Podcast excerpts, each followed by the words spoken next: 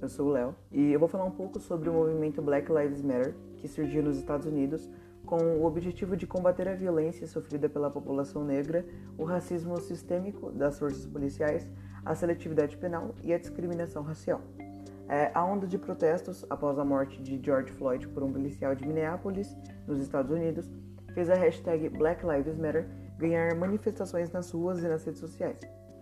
Alguns famosos e anônimos têm usado o termo nos últimos meses como forma de apoio ao movimento antirracista e para cobrar das autoridades que resguardem vidas negras. Mesmo tendo se passado anos após o fim do regime escravista no Brasil e no mundo, o preconceito racial ainda é exercido, de forma direta, como em ofensas verbais que pessoas praticam contra os negros por conta de sua pele, ou de forma indireta, onde pessoas que não possuem a intenção de insultar acabam ofendendo de alguma maneira.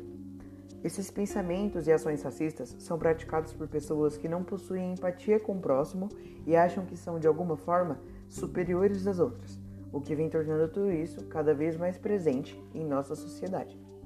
É, no período em que vivemos, muitas manifestações antirracistas estão acontecendo em todo o mundo com isso, muitas pessoas negras e brancas estão arriscando suas próprias vidas e perdendo as suas vidas por defenderem outras vidas negras.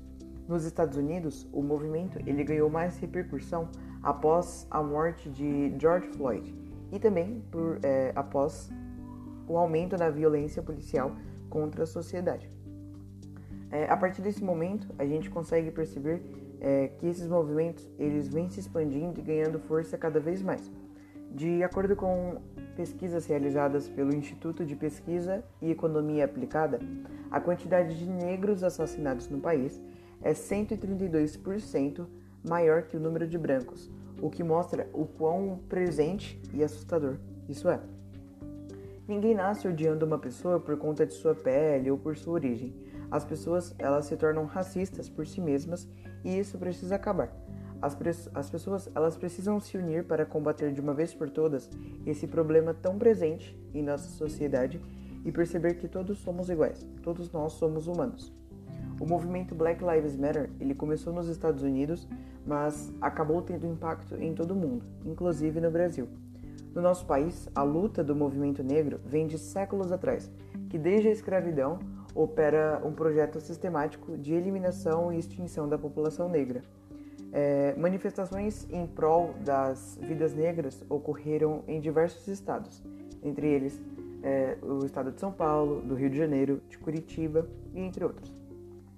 Nesse movimento, muitas pessoas exerceram a função de heróis.